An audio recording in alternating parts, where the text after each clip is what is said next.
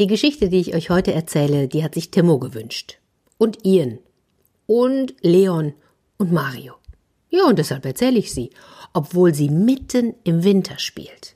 Ja, nicht nur das, es war, es war der kälteste Tag in einem wirklich kalten Winter.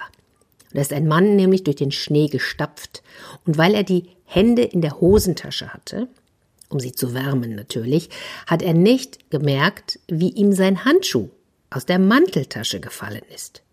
Ja, jetzt lag der Handschuh im Schnee und der Mann ist einfach weitergegangen. Und dieser Handschuh, das war ein ganz besonderer Handschuh, den habt ihr vielleicht auch schon mal gesehen, so einen, so einen Fäustling. Hm? Also der sieht aus wie ein Boxhandschuh, ist aber ein, ein warmer Handschuh. So, auf jeden Fall lag jetzt dieser Handschuh im Schnee und es dauerte gar nicht lang, da kam eine Maus vorbei und die hatte eiskalte Pfoten. Die sah den Fäustling, steckte vorsichtig ihren Kopf hinein. Oh, und es war schön warm, also kletterte sie hinein, rollte sich zusammen und schlief ein. Es dauerte gar nicht lang, da hüpfte ein Frosch vorbei. Der steckte ebenfalls seinen Kopf in den Fäustling. Quack. Ist hier noch ein Plätzchen frei? Quack. Huch, die Maus erwachte und, und, und piepste, ja, ja, wenn ich mich dünn mache, dann wird schon passen. Ah, sie hatten wunderbar Platz im Fäustling, die Maus und der Frosch. Da kam die Eule. Schuh, Schuh, mir ist so kalt, lasst mich doch rein. Ah, weder die Maus noch der Frosch konnten die Eule sonderlich gut leiden. Aber weil sie so jämmer, jammerte und so ach, so sehr bat. Da sagten sie halt, ja, dann komm rein. Und jetzt waren sie schon zu dritt im Fäustling, die Maus, der Frosch und die Eule. Da kam der Hase. Na, schön warm da drin, was? Mach Platz, ich komm auch. Die Maus quiekte, der Frosch quakte, die Eule rollte mit den Augen, aber es nutzte nichts, schon war der Hase drin. Jetzt war es aber ganz schön eng im Fäustling, ha? Mit der Maus, dem Frosch, der Eule und dem Hasen. Da stürmte der Fuchs herbei. Platz da!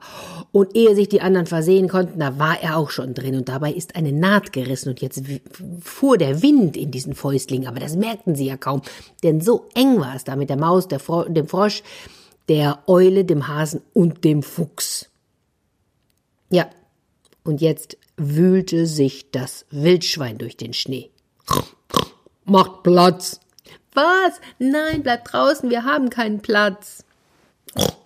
Wo für euch Platz ist, ist für mich schon lange Platz, sagte das Wildschwein und zwängte sich dann noch zu den anderen, und es ist noch eine Naht gerissen, und jetzt kam der Wind von beiden Seiten, und die, die, die bekamen überhaupt kaum noch Luft im Fäustling, denn darin saßen ja jetzt die Maus und der Frosch und die Eule und der Hase und der Fuchs und das Wildschwein. Ja. Und jetzt trottete der Bär herbei. Nein, bleib draußen, wir platzen, rief die Maus. Da setzte sich der Bär in den Schnee. Das ist gemein. Ihr habt's da drin so schön warm und ich, ich sitze hier draußen und muss frieren. Ach, da hatten die anderen Tiere Mitleid. Na gut, dann komm halt rein, sagten sie, und dann quetschten sie sich so zusammen, machten sich ganz, ganz klein, so klein wie sie konnten, und der Bär, der musste sich wirklich anstrengen, und es sind fast alle Nähte gerissen, aber er kam auch noch rein. Jetzt war aber nicht mehr das geringste Plätzchen frei im Fäustling, denn darin saßen ja jetzt die Maus und der Frosch und der, die Eule und der Hase und der Fuchs und das Wildschwein und der Bär. Und niemand sah die winzig kleine Ameise, die auch noch zu ihnen kroch. Das war zu viel. Bang macht's. Und der Fäustling platzte auseinander und alle Tiere rollten in den Schnee. Ja, und da mussten sie sich wohl andere Möglichkeiten zum Überwintern suchen. Und der Mann, der kam nach Hause und stellte fest, dass er nur noch einen Fäustling hatte. Aber, aber er hatte Geburtstag, und so hat er sich einfach einen zweiten dazu gewünscht. Und ich glaube, dass er ihn auch bekommen hat. Habt ihr eigentlich Geburtstag? Verratet ihr es mir? Oder noch besser, Malt mir doch ein Bild zur Geschichte. Das könnt ihr mir dann per E-Mail schicken und ich freue mich drüber. Bis bald.